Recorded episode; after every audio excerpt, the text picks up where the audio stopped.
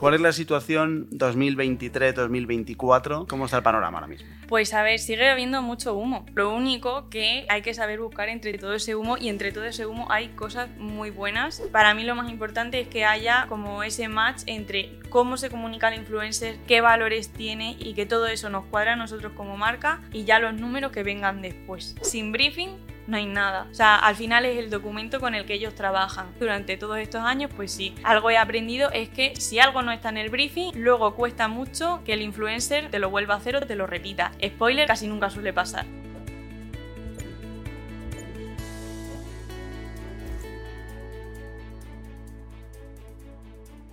Hola, ¿qué tal? Bienvenida, bienvenido a Paradises, el podcast del equipo de Marketing Paradise. Te habla Jorge García, orgulloso cofundador de la agencia, y estás escuchando nuestro programa 148, en el que vamos a hablar de cómo funciona un plan de influencers en condiciones y de éxito.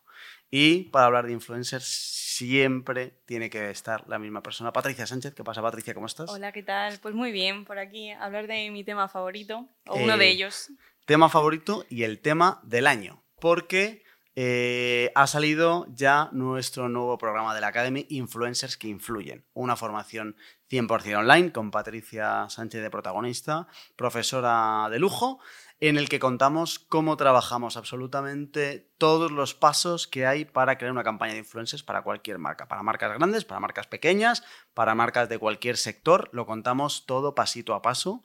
Eh, si quieres saber más del, del el programa, te lo dejamos en las notas para que vayas ahí, eches un ojo a la formación que está muy muy bien, le hemos metido mucho curro, le hemos metido muchísimo cariño, Patricia se ha dejado ahí el corazón y el alma Todo, todo. para contar todo eh, sobre cómo trabajar de forma profesional campañas con influencers. Así que si trabajas con esto o quieres trabajar, que es un canal de marketing que está muy de moda ahora mismo y que funciona muy bien, ahora vamos a hablar, pues ahí te dejamos el programa Influencers que Influyen por si le quieres echar un ojito.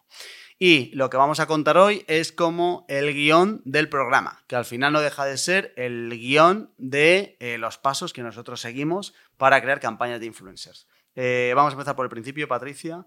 Eh, ¿Cuál es el panorama de esto? Porque hace muy poco tiempo en mi cabeza lo único que había es una sala con mucho humo, en donde de vez en cuando salía alguna cabeza que tenía algo interesante que decir, pero poco más. ¿Cuál es la situación 2023-2024 de los influencers? Si lo consideras un canal de marketing que tenga sentido, que no, ¿para qué marcas? ¿Cómo está el panorama ahora mismo? Pues a ver, sigue habiendo mucho humo. Eso, eso hay, que, hay que decirlo y hay que ser claro. Lo único que eh, hay que saber buscar entre todo ese humo y entre todo ese humo hay cosas muy buenas y es un poco también como lo que yo quiero transmitir en el curso Vale. y cuando, cuando lo he estado explicando en todas las clases siempre decía tomaros el tiempo para investigar porque creo que es lo más importante. Entonces, eh, pues es verdad que sigue habiendo perfiles, ¿no? Que bueno, pues que aparentan una cosa que luego no son y perfiles que realmente, jolín, estás pagando por algo y luego el retorno que te da el haber colaborado con ese influencer es que ni, ni te lo imaginas de, de lo grande que puede llegar a ser. Entonces, bueno, eh, así está un poquito el panorama. Ahora mismo, mm, según un estudio que salió este año, la mayoría de los jóvenes quieren ser influencers y al final, pues no me extraña, ¿no? Ven que son personas que con poco trabajo, eh, según ellos piensan, pues ganan muchísimo dinero. Yo aquí rompo una lanza a favor de los influencers y también digo, hay mucho trabajo detrás, ya no solo por el de ellos, sino que ya veréis cuando hagáis el curso eh, todo lo que vais a tener que currar vosotros para hacerlo. Pero bueno. Eh, y nada, por soltaros por aquí algunos datos, eh, también quería comentaros que es verdad que eh, aunque está muy en auge y sigue muy en auge todo el marketing de influencers, y es que va a seguir en auge porque al final es una palanca de marketing eh, súper barata si lo comparamos con otras palancas que, que se vienen utilizando, eh, pues sí que es verdad que según un estudio, según el estudio del IAB, de este año, pues la credibilidad de los influencers sí que había bajado un poquito con respecto al año anterior, eh, pero al final yo esto no me lo tomo como algo negativo, sino como un reto que hay que afrontar y que si lo vemos eh, conjunto con otros datos en los cuales se ven que las personas lo que buscan al entrar en redes es entretenimiento, pues al final el reto está en las marcas, en cómo hacemos que las colaboraciones con influencers, que al final son colaboraciones publicitarias, eh, entretengan y no molesten. Y que además eso favorezca la credibilidad del, del influencer, ¿no? Entonces, para mí, aunque sí que es verdad que puedes pensar, jolín, es un dato negativo, mm, para mí al final es como un reto y decir, venga, pues vamos a hacer cosas divertidas que entretengan y que posicionen guay tanto a la marca como, como al creador. Estamos hablando desde el principio de influencers y el programa además se llama Influencers que influyen, pero metemos también aquí creadores de contenido, que más o menos o sea, están relacionados, aunque no sean lo mismo, pero sobre todo eh, que al final eh, la, etiqueta influencers empieza a tener ya como connotaciones eh, negativas que van un poco también por el humo que decíamos antes, pero al final esto no va de alguien eh, sacándose hoy una foto de una crema y mañana una foto de no sé qué, vamos a hablar luego de eso, ¿no?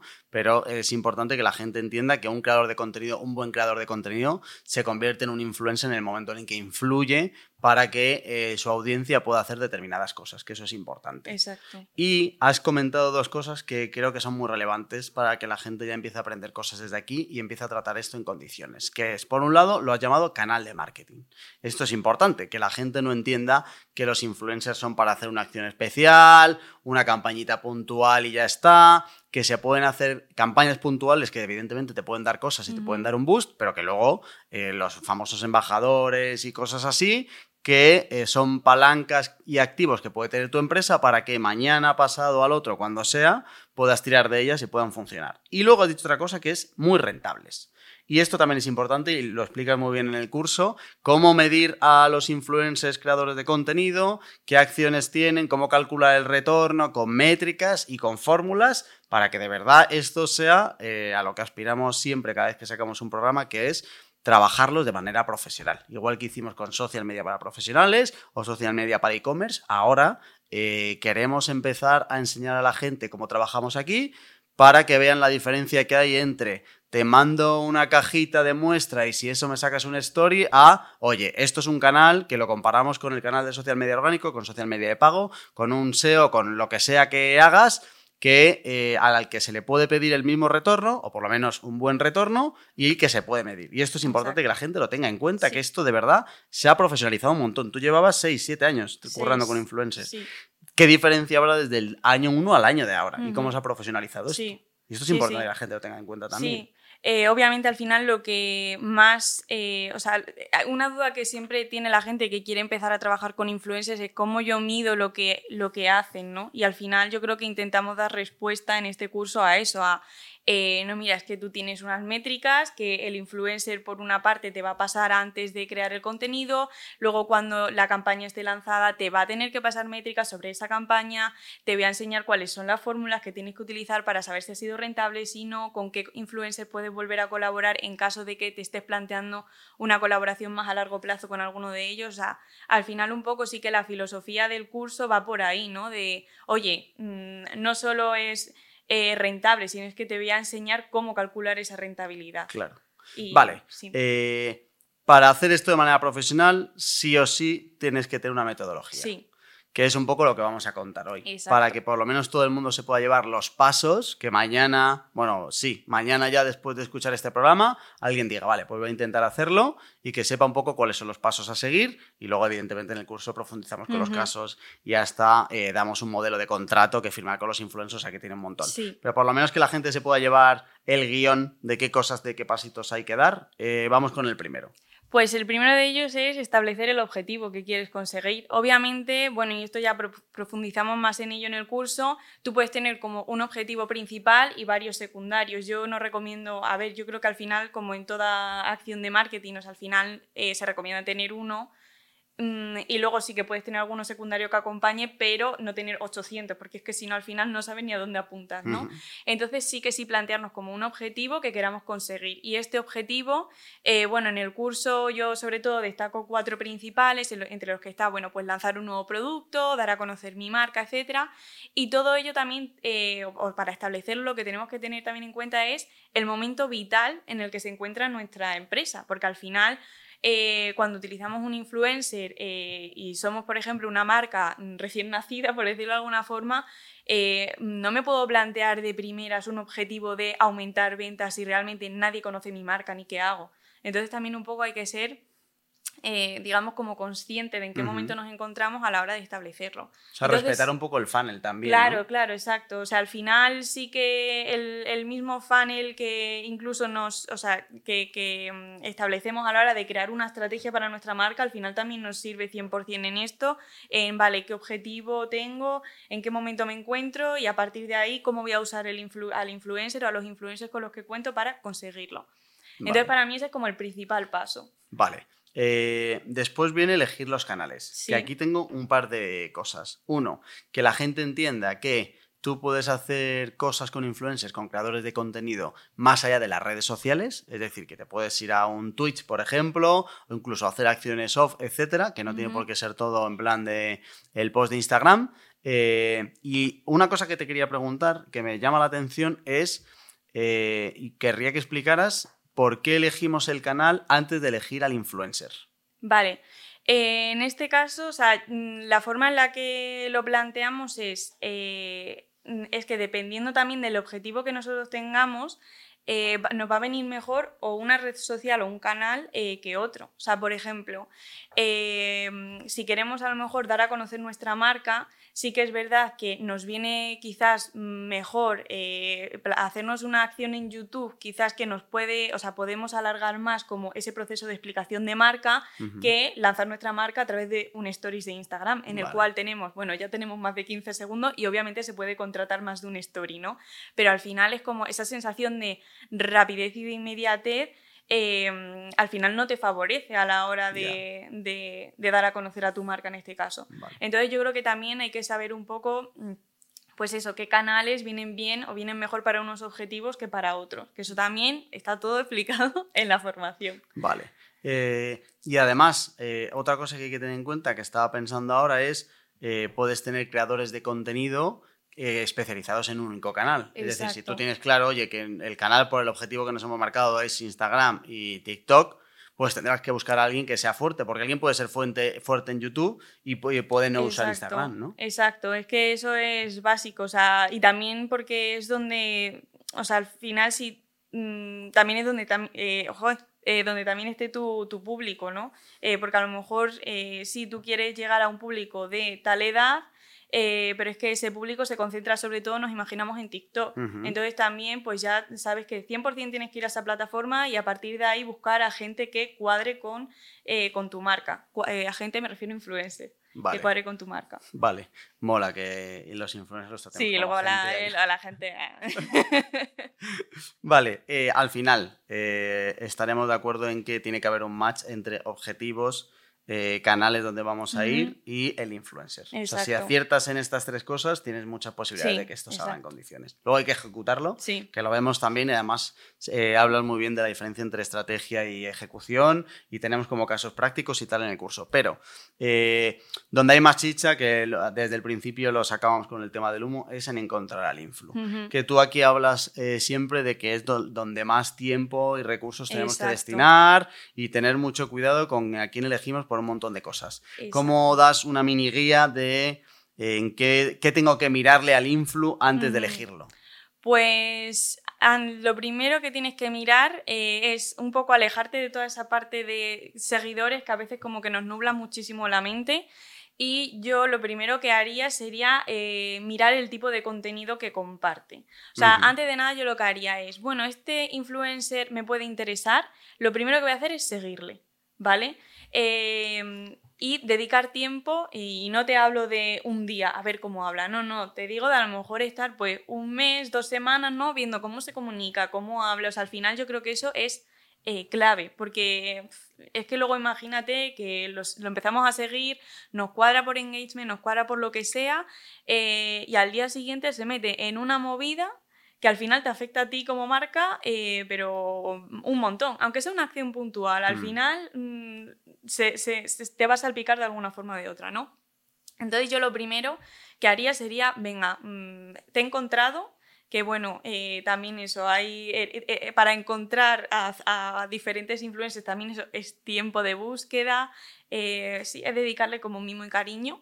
Y, una vez ya como que haya pasado ese tiempo, pues ya sí que me empezaría un poco a fijar más, pues eso, no tanto en número de seguidores, sino a ver el engagement que tiene, a ver el tipo de comentarios que recibe, a ver eh, otras campañas que haya podido hacer con otras marcas, a ver qué recibimiento tiene eso, ese tipo de contenido entre sus seguidores y un poco como todo el ecosistema que envuelve a ese influencer. Y ya luego sí, pues sí que nos fijaremos en esa parte un poco de engagement, eh, si eh, por ejemplo ya... Eh, cuando empecemos a contactar con ellos, que sería como ese primer, ese siguiente paso, pues ya sí que me fijaría en, oye, pues qué alcance, qué números tienen, ¿no? Sus posts, qué alcance, qué visualizaciones tienen sus reels o sus TikToks. Eso ya sí que sería como esa segunda parte, ¿no? Pero de primeras, para mí lo más importante es que haya como ese match entre cómo se comunica el influencer, qué valores tiene y que todo eso nos cuadra a nosotros como marca y ya los números que vengan después.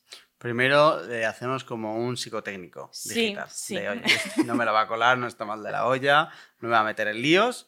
Después nos aseguramos de que tiene sentido eh, trabajar con él por el tipo de contenido y tal, porque, tía, al final, el tipo de contenido y la personalidad que tenga él también va a influir en el tipo de gente que le sigue. O sea, si el tío es un cafre, pues le seguirán cafres y viceversa.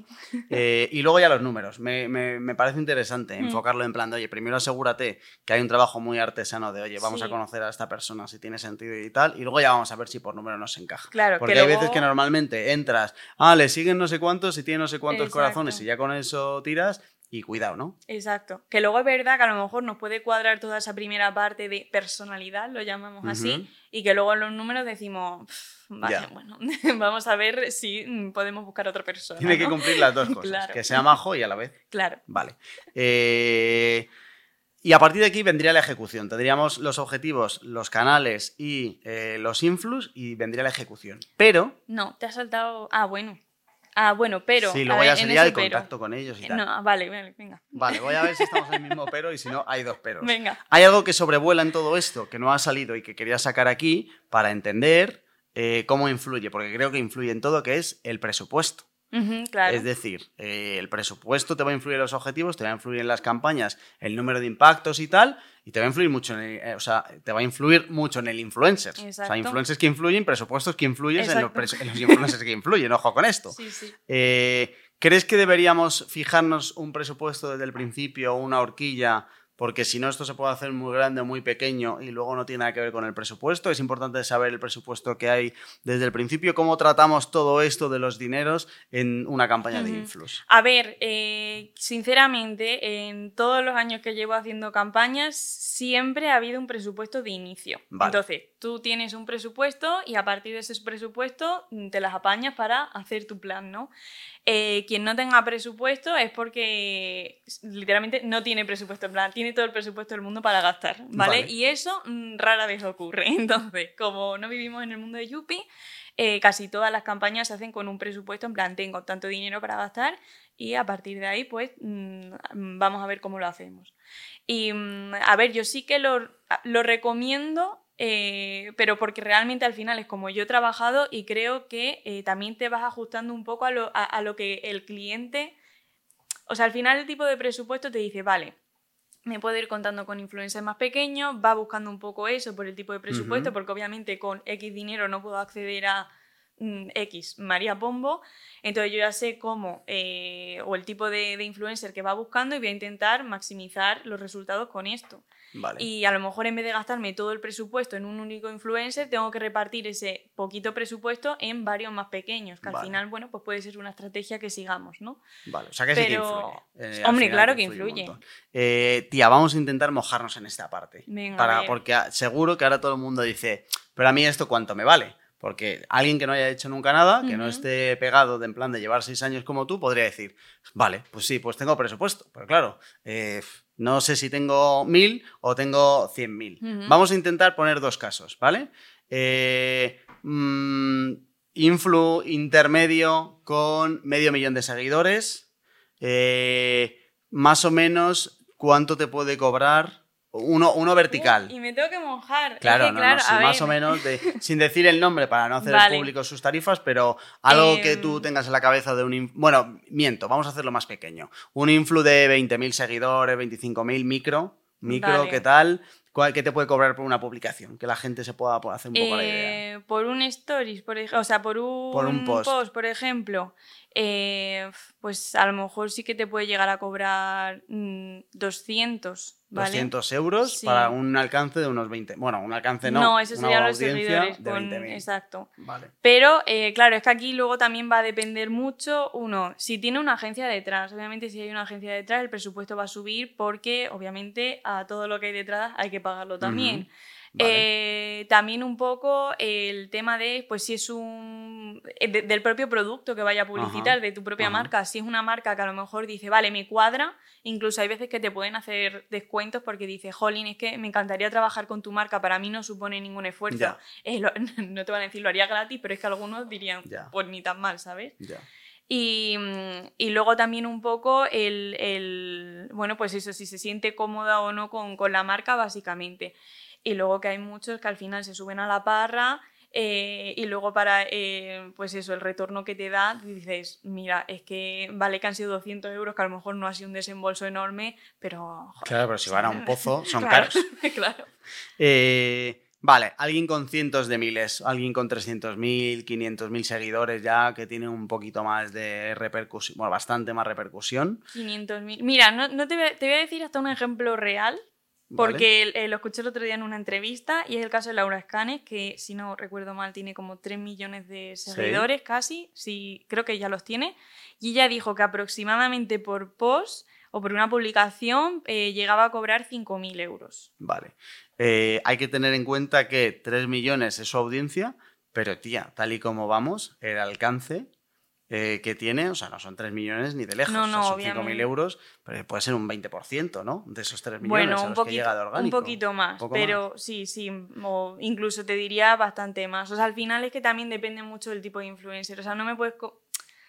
No quiero dar nombres, eh, no voy a dar nombres, pero hay mucha gente con muchos millones de seguidores que obviamente el alcance, las interacciones no son de las mismas que puede tener Laura Scanes. Es que encima Laura Scanes es como una influencer ejemplo de persona con muchos millones de seguidores que su contenido sí que genera muchas interacciones y conecta exacto con las personas.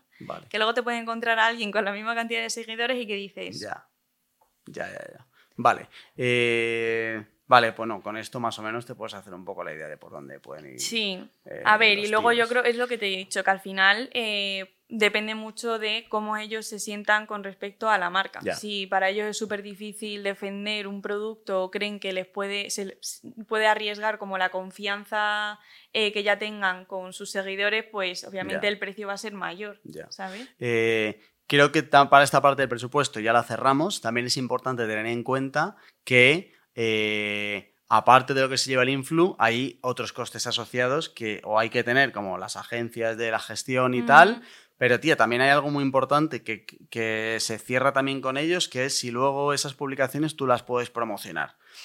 Buah, porque a mí esto me parece un boost de que siempre que puedas eh, tienes que asegurártelo. El poder convertir la publicación del influencer en un anuncio tuyo, eso va a ir muchísimo mejor que si haces un anuncio sin el influ. Claro, Entonces, el poder tener la capacidad de meterle dinero luego en paid y maximizar a tope la inversión que tú has hecho en este, cada euro que le metas en aumentar el alcance va a merecer mucho la pena, ¿no? Sí, lo único que, claro, no solo el dinero que tú te gastes en paid, en promocionar eso, luego tú también tienes que pagar unos derechos de imagen al influencer. Entonces, al final tienes que hacer como una doble inversión. Y ese presupuesto de derechos al final eh, va a influir en el tiempo que tú vas a tener corriendo ese anuncio, en igualmente si, por ejemplo, em, hay algo, o sea, cuanto menos le convenza a él el producto, pues más, van a subir esos derechos, porque al final, claro, tú te estás apropiando de su imagen. Entonces, sí que es verdad que, eh, bueno, pues si tenemos presupuesto para ello y la campaña funcionó súper bien en orgánico, pues adelante. Pero obviamente hay que correr no solo con tus gastos de promocionarlo, sino mm, hay, gastos asociados en general. Vale. Eh, ¿Faltaba algo de la ejecución? ¿Estabas pensando en Hombre, faltaba una cosa que es súper importante, que es el briefing. Vale, cierto. Que es el documento, y bueno, en esto también he sido muy pesada en el curso y voy a ser muy pesada aquí, pero es que sin briefing no hay nada. O sea, al final es el documento con el que ellos trabajan. Y eh, he dejado, si, si he dejado mi corazón en el curso, he dejado cuerpo al mi corazón en explicaros el briefing, los pasos que debe tener un briefing, eh, cómo hacer que sea lo más entendido, o sea, que, que el influencer lo entienda a la perfección, que no haya fallos, porque durante todos estos años, pues sí, algo he aprendido es que si algo no está en el briefing, luego cuesta mucho que el influencer mm, te lo vuelva a hacer o te lo repita. Es más, Spoiler, casi nunca suele pasar. Entonces luego tienes que andar con triquiñuelas de, bueno, pues me lo puedes poner en un textito, que eso te cuesta menos, así no lo repites. Entonces, como me ha pasado y no quiero que a nadie le pase, pues al final lo que hay que hacer es eh, ponerlo todo en este documento, o sea que al final el briefing es un documento que elabora la marca.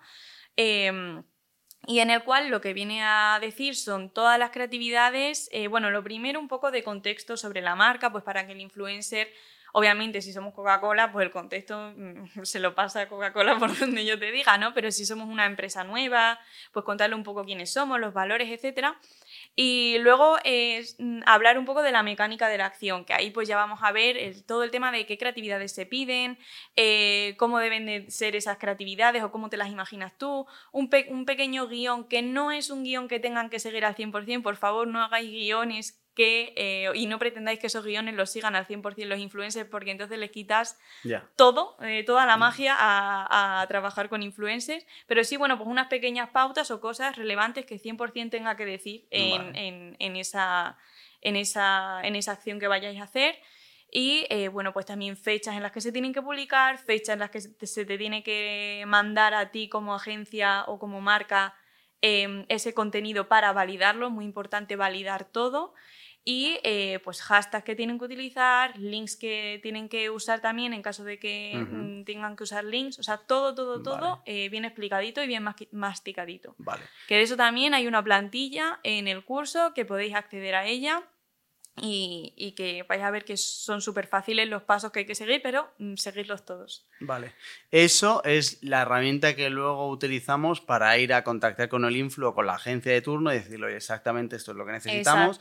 Me parece un buen punto el entender que al final el trabajo de la marca no está en decirle al influ lo que tiene que hacer, sino en facilitarle su trabajo. Oye, esto es lo que nosotros queremos conseguir, estos enlaces seguros, estos mensajes clave tienen que estar a partir de aquí eh, yo te contrato para que tú, que conoces a tu gente además y conoces los canales mejor que nadie y los códigos, eh, prepares algo. Pero si le dices efectivamente de, oye, esto es exactamente lo que quiero, la relación con él es compleja. Y eh, es importante tener una buena relación con la otra parte, entender la otra parte y tratar la otra parte como un igual a ti y no eh, decir, oye, chavalote, hazme esto, que te he pagado. Y sobre todo saber escucharles, porque también voy a citar a otra influencer, también lo decía eh, Lola Lolita, que es una TikToker, que hay muchas veces que, por ejemplo, a ellos les contactan eh, pues industrias de la música para que den a conocer un tema en TikTok. Y que hay muchas veces que les dicen, no, mira, es que tienes que promocionar o tienes que hacer un baile con este trozo de canción. Y ellas les dicen, no, a ver, pero es que yo sé que el trozo de canción que va a pegarlo en TikTok va a ser este otro.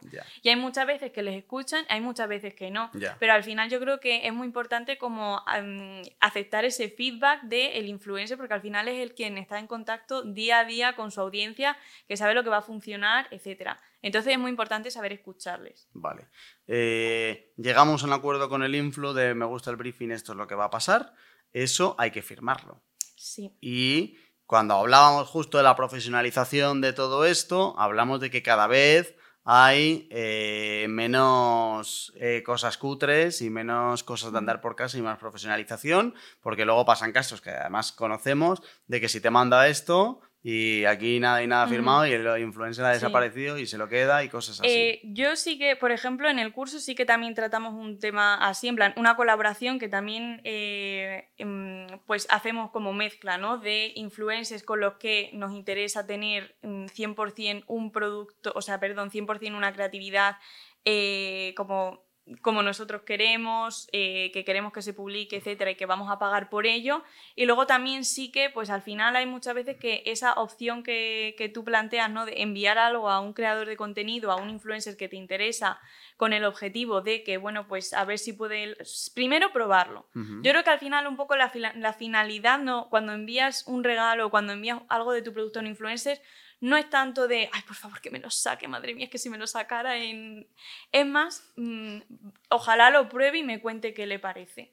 Y, por ejemplo, yo todas las, eh, digamos, las acciones que he hecho de ese tipo, lo primero que siempre hago es, por favor, mm, me dices qué te parece y si a ti te gusta, lo sacas. Pero nunca debemos ir con esa intención de, por favor, por favor, ojalá lo saque.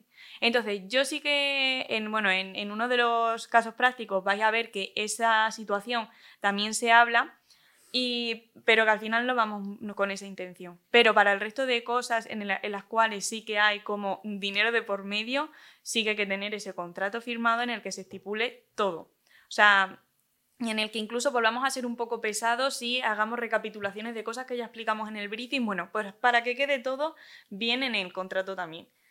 Y, sí, es fundamental. En el curso damos el contrato que utilizamos nosotros para cerrar acuerdos con Influx, todo tipo de Influx, de todos los tamaños, para cualquier marca te vale, lo único que tienes que hacer es adaptarlo, pero ese contrato lo ha hecho un abogado y funciona perfecto. Y hay plantilla vacía para tal, y luego hay una plantilla rellenita con uno de los casos prácticos también para que veas pues las dos cosas. Vale, eh, tenemos contrato y entonces ya nos quedan dos pasos. Uno, que la acción se haga, evidentemente, y el último que sería eh, la parte de las métricas y tal.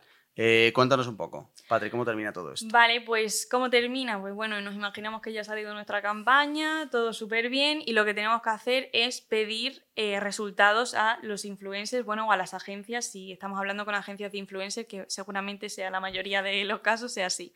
Entonces, eh, con un, o sea, dependiendo del tipo de formato, pues si por ejemplo hemos hecho una acción en Stories con un margen de 24 horas, lo que tenemos que hacer es, oye chico, de la acción que hemos hecho, pásame todas las métricas para que yo pueda hacer mis cálculos. Y si, por ejemplo, yo lo que recomiendo es que si em, lo que hemos hecho han sido pues un TikTok o un post o un Reels, eh, al final esas métricas dejemos un poco que vayan corriendo, que a lo mejor pase una semana para saber un poco resultados más reales, ¿no? Que, le hayamos dejado recorrido. Y entonces pedirlo con una semana de, pues de, de margen. Y una vez ya tengamos todas esas métricas, lo que tenemos que hacer es comparar con las métricas que, nos eh, que les hemos pedido anteriormente, que no sé si hemos pasado por eso, pero eh, bueno, lo hemos, lo hemos dicho de pasada, de que cuando tú eh, encuentras a un influencer y contactas con él, también tienes que pedir métricas que de los últimos 30 días, para tú poder hacerte una idea de, vale, pues más o menos, si ha tenido este alcance en estos 30 días, venga, voy a sacar una media de lo que podríamos conseguir con él, ¿no? Entonces, ahora, cuando ya haya pasado tu campaña y les pidas las métricas de tu campaña, lo que te toca es comparar un poco esas métricas que tú calculaste con las que han obtenido. Y ahí, bueno, pues calcular diferentes eh, fórmulas como el CPV, el tema del CPM, también un poco ver el, ROAS, también si al final ha sido eh, algo que ha llevado a un, o sea, que tenía un enlace, pues calcular también el, click-through rate y todo eso al final que te va a dar como datos eh, tangibles, objetivos y reales sobre, oye, cómo ha funcionado mi campaña. Eh, esta parte me parece muy importante también para cogerla, o sea, se cierra el círculo de, oye, esto no va de le mando un producto, le pago lo que sea para que me eh, dé visibilidad, que eso es todo y a la vez no es nada, sino que esto al final has utilizado varias veces el verbo calcular, que esto tiene su fórmula con sus métricas tienes que calcular como un montón de las propias de la red social, pero luego habrá otras que sean donde terminaba esto y enganchar todo ese, al final hablamos del principio de canal de marketing. Entonces, todo esto, si tú le has puesto también objetivos que tengan que ver con ventas o con tráfico a cualquier sitio con leads, pues también ver cuál es la parte final que afecta más al negocio que al influ, ¿no? Exacto. O sea, si tú al final, eh, obviamente todas estas métricas y todas estas cosas que hay que calcular van a depender de eso, del objetivo principal que, teníamos. Si era dar a conocer nuestra marca, pues obviamente el calcular el ROAS pues no te va a servir de nada porque no hay nada que calcular ahí, ¿no? Pero bueno, sí, sí, claro, obviamente depende de, de esos objetivos. Y aparte de todas esas, de todas, digamos, esas fórmulas que podemos sacar con las métricas que nos dé el influencer y también pues con datos eh, que saquemos nosotros de nuestro analytics, por ejemplo, o de nuestra plataforma de e-commerce que usemos, como pueden ser las ventas que nos ha traído, ticket medio, pues luego como que hay otras ciertas cosas que, mm, digamos, nos van a dar como datos, bueno, no, no son datos cualitativos, sino que la interpretación que podemos dar es como más cualitativa. Y con esto me refiero a pues, todas las interacciones que ha podido tener el influencer en el post que ha publicado sobre nuestra marca. ¿Cómo han sido los comentarios que ha recibido? ¿Han sido positivos? ¿Han sido negativos? ¿Han sido neutros? ¿Cómo nos afecta esto a nosotros? Incluso, ¿cuánto tiempo ha estado eh, la persona que me ha traído este influencer eh, a mi web? ¿Cuánto tiempo ha estado mm, en la web? Eh, ¿Cuántas páginas ha visto? ¿Qué tipo de producto he visto que, mm, en el cual se ha fijado más? Todo eso al final lo que vamos a hacer es interpretarlo y sacar pues una conclusión un poco más cualitativa, que si ya lo unimos a los datos que hemos sacado con las formulitas de antes, pues nos va a ser súper fácil decir, oye, si me tuviese que plantear una, em, eh, una acción a largo plazo con un influencer, ¿con cuál de estos sería? O si tuviese que repetir, ¿con cuál de estos sería? Claro, es que al final esto parece como que aquí termina, pero en realidad es el inicio del siguiente paso porque puedes aprender un montón de cosas. Yo recomendaría incluso sacar como un poco documento de conclusiones y aprendizajes para que la próxima eh, vez como que sea un poco una rueda de hoy a partir de aquí lo que tú dices, ¿no? De con cuáles sí, con cuáles no y qué acciones y qué funciona y qué no para volver a empezar. Vale, eh, pues hasta aquí llegamos. Eh, esto todo el mundo que lo haya escuchado entenderá que es complejo y que tiene su historia, pero creo que más o menos ha quedado resumido. Los pasos son esos. Luego, evidentemente, si quieres profundizar en condiciones, pues eso lo cuenta todo Patricia muy bien en el curso. Eh, muchas gracias, Patricia, por pasarte por Nada, aquí. Ya ves. Y a ti, ya ves, las tuyas, gracias a las tuyas. Eh, y a ti, querido oyente, muchas gracias también por escucharnos una semana más. En la nota del programa te dejamos eh, cosas que te puedan interesar, ya lo sabes. Y eh, si no lo has hecho ya, por favor, suscríbete a Paradisers para poder decir eso de yo ya les conocía antes de que fueran famosos. Hasta la semana que viene.